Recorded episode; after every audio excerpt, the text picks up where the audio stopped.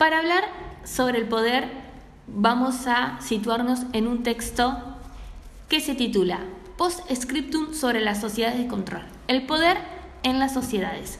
Vamos a empezar a hablar sobre la historia. Situando a Foucault. Foucault sitúa las sociedades disciplinarias en el siglo XVIII y XIX. Estas sociedades alcanzan su apogeo a principios del siglo XX. Operan mediante la organización de grandes centros de encierro. El individuo pasa sucesivamente de un círculo cerrado a otro, cada uno con sus leyes.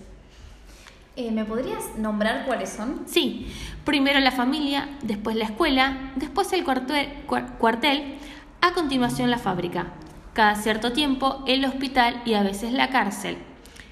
Foucault ha analizado a la perfección el proyecto ideal de los centros de encierro.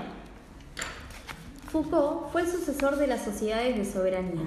Estas son grabar, la producción más que organizarla y decidir la muerte más que administrar la vida.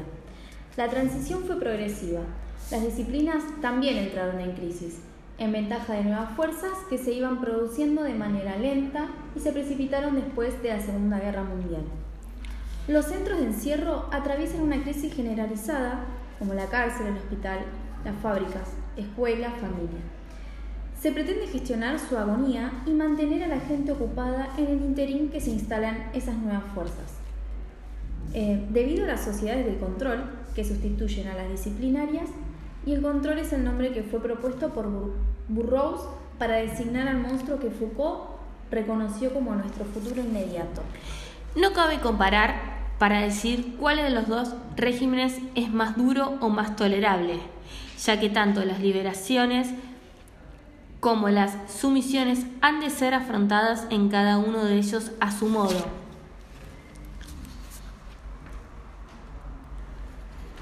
Es decir, no hay lugar para el temor ni para la esperanza, solo cabe buscar nuevas armas. Bueno, como ya hablamos de la historia, ahora hablamos un poco de la lógica de este texto.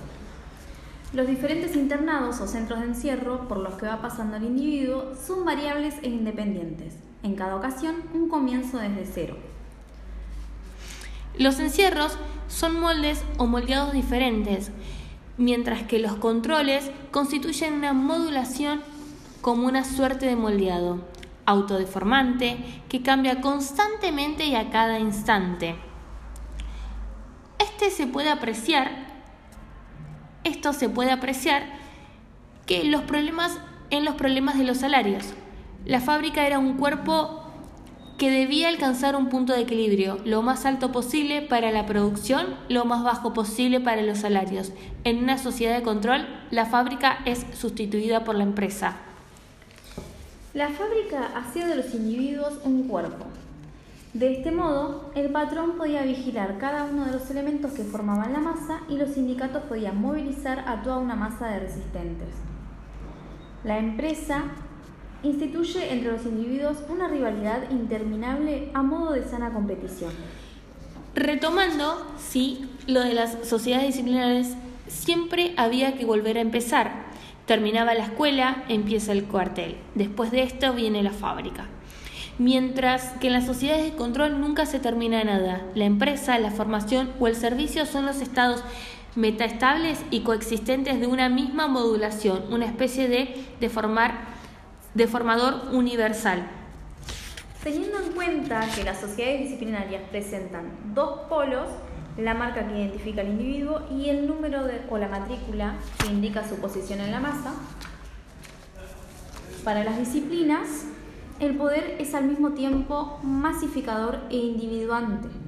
Forma un cuerpo con aquellos sobre quienes se ejerce al mismo tiempo que moldea la individualidad de cada uno de los miembros. Con esto terminamos.